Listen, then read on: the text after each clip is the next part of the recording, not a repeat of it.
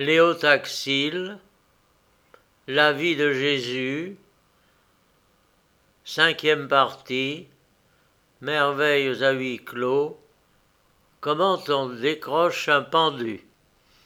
Amis lecteurs, j'aime à penser que vous n'avez pas oublié Nicodème, ce scribe amusant, qui alla de nuit faire la causette avec Jésus, et qui s'en revint à son domicile sans avoir acquis la certitude que le Fils de Marie était Dieu. Nicodème flottait entre le oui et le non. Dans les séances du Sanhédrin, il ne se décida jamais ni pour ni contre Messire Christ, gardant une prudente réserve. La grande danse du globe terrestre dans la journée du vendredi précédant la Pâque mit un terme à ses perplexités. Cette fois, il sut à quoi s'en tenir. Comme le centurion du Golgotha, il se dit Cet homme était vraiment le Fils de Dieu. Un autre grand personnage partagea la même manière de voir. C'était un puissant sénateur, fabuleusement riche, jouissant d'une influence extraordinaire, nommé Joseph d'Arimathie. Il aurait peut-être pu sauver Jésus de la potence s'il s'était mêlé d'intercéder en sa faveur. Il n'avait pas fait, non par pusillanimité, mais parce qu'il croyait au-dessous de son rang de s'occuper des affaires d'un simple charpentier. La vue de la résurrection générale des morts le décida à prendre carrément parti pour Jésus. Il était sans doute un peu tard, mais mieux faut tard que jamais, dit le proverbe. Il se rendit auprès de Pilate et lui dit eh bien, messire, vous avez fait de la jolie besogne. En laissant vos compatriotes crucifier Jésus Oui. Mais pourquoi venez-vous me parler de cela? Ben, J'aime à croire que vous êtes maintenant convaincu que vous n'aviez pas affaire à un prévenu ordinaire. Dame, je sais à présent à quoi m'en tenir. Mais si ce Jésus avait bien voulu se révéler comme nous l'avons désiré, Hérode et moi, tout cela ne serait pas arrivé. Avouez que vous avez manqué de l'énergie. Mon cher, je n'ai pas vous avouer qu'une chose, c'est que même ne me donnant pas de doutant de la d'hérédité de Jésus, j'ai fait tous mes efforts pour parvenir à le sauver. Seulement, cette population de Jérusalem est enragée. Ce garçon-là avait rendu d'excellents services à bon nombre d'entre ses compatriotes, et au lieu de en savoir gré, il demandait sa mort. Oh, je vous assure que je n'ai rien négligé pour. Oui, je sais, la robe blanche, la fessée, Barabbas. Finalement, vous vous êtes lavé les mains. Euh, c'est-à-dire que je me serais encore lavé les pieds et le nombril s'il l'avait fallu. Mais, pardon, où voulez-vous en venir? À ceci. Moi, je suis désolé que le Fils de Dieu ait fait quick. Je désirais lui donner place dans un magnifique tombeau que j'avais fait construire pour moi-même dans une de mes propriétés. Mais je n'y vois aucun inconvénient, Seigneur Joseph. Néanmoins, une seule question. Je vous écoute. Êtes-vous bien sûr qu'il soit mort? Euh, Cela est à croire. Je causais tantôt avec l'un des gardes du calvaire. Il m'a affirmé qu'un coup de lance avait été donné dans le flanc du malheureux bon Dieu, afin de l'achever, au cas où il n'eût pas été tout à fait mort. À ce moment, il est à présumer que le commis centurion était de retour du Golgotha, car l'Évangile représente Pilate, le consultant avant de savoir s'il y avait pour lui possibilité à accéder au désir du sénateur. Les renseignements officiels fournis par le centurion confirmèrent les dires de Joseph d'Arimathie, et Pilate déclara ne voir aucun inconvénient que le corps de l'ex-charpentier fût enseveli par ses amis. À la porte du palais du procurateur, Joseph d'Arimathie se heurta contre Nicodème, qui venait solliciter une autorisation analogue. Les deux hauts personnages se communiquèrent leur idée et résolurent de la mettre ensemble à exécution. Et les voilà partis tous deux à la recherche d'un embaumeur, car ils voulaient bien faire les choses. Et n'oublions pas un point capital, c'est qu'on était au vendredi et qu'il devait commencer à se faire tard. Or, il fallait se hâter. Le lendemain étant un samedi, jour consacré à l'inaction la plus absolue. Ils mirent donc la plus grande diligence possible. Pour une somme rondelette, l'embaumeur consentit à quitter son dîner pour venir opérer avec ses drogues et ses ustensiles. Il prépara ses aromates et ses bandelettes, pendant que Nicodème et Joseph grimpaient au calvaire, où ils pensaient trouver la famille du défunt. En effet, les trois maris, dont celle qui était la mère de Jésus, n'avaient pas quitté le pied de la croix. Le petit Jean aussi était toujours auprès d'elle. Nicodème ouvrit un bec large comme une porte cochère quand il entendit la conversation de Jean avec Marie de Nazareth. Le disciple bien-aimé lui disait Maman et elle appelait Mon petit Jeannot chéri. Mais l'étonnement de Nicodème ne nous étonnera pas, vu que nous savons que le vieux scribe était absent du calvaire quand Jésus donna à sa mère le petit Jean pour le remplacer. Joseph d'Arimathie aborda le premier le groupe des femmes. Madame, dit-il en s'inclinant respectueusement devant Marie de Nazareth, vous ne sauriez croire la part que je prends de la perte cruelle que vous venez d'éprouver. La mère de Jésus éclata en sanglots. Malgré toutes les avanies que son fils aîné lui avait infligées, elle le préférait à tous ses autres enfants. Monsieur, répondit-elle, je vous sais gré d'être venu dans une circonstance aussi douloureuse m'apporter ce témoignage de votre sympathie. Mais à qui ai-je l'honneur de parler? Car en vérité, monsieur, je n'ai pas l'avantage de vous connaître. Joseph d'Arimathie, sénateur, fit l'autre en saluant de nouveau. Les trois femmes reculèrent d'un pas. Pardon, dit la Madeleine. Mais si vous êtes sénateur, comme vous l'affirmez, nous ne comprenons pas trop les sentiments de condoléance vous venez nous exprimer.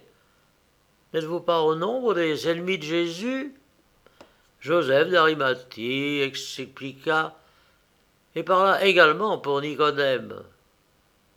Et ce qui convainquit tout à fait les femmes, ce fut l'exhibition de l'autorisation accordée par Pilate relativement à la levée du corps. Nicodème fut de son côté très bien vu, car il était suivi de son embaumeur, et il avait porté de la parfumerie en belle quantité.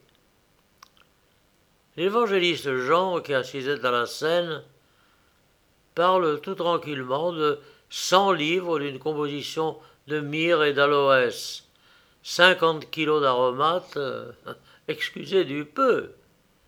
Le sénateur avait amené quelques-uns de ses domestiques avec des échelles, des tenailles, des cordes, du linge, enfin tout ce qu'il fallait pour décrocher de la potence le Fils bon Dieu. L'opération n'eût pas dû pas être commode, étant donné que les bourreaux avaient certainement cloué la condamnée d'une manière solide. Néanmoins, au dire des curés, on ne s'en dira pas trop mal, et les mains de Jésus ne furent point écorchées.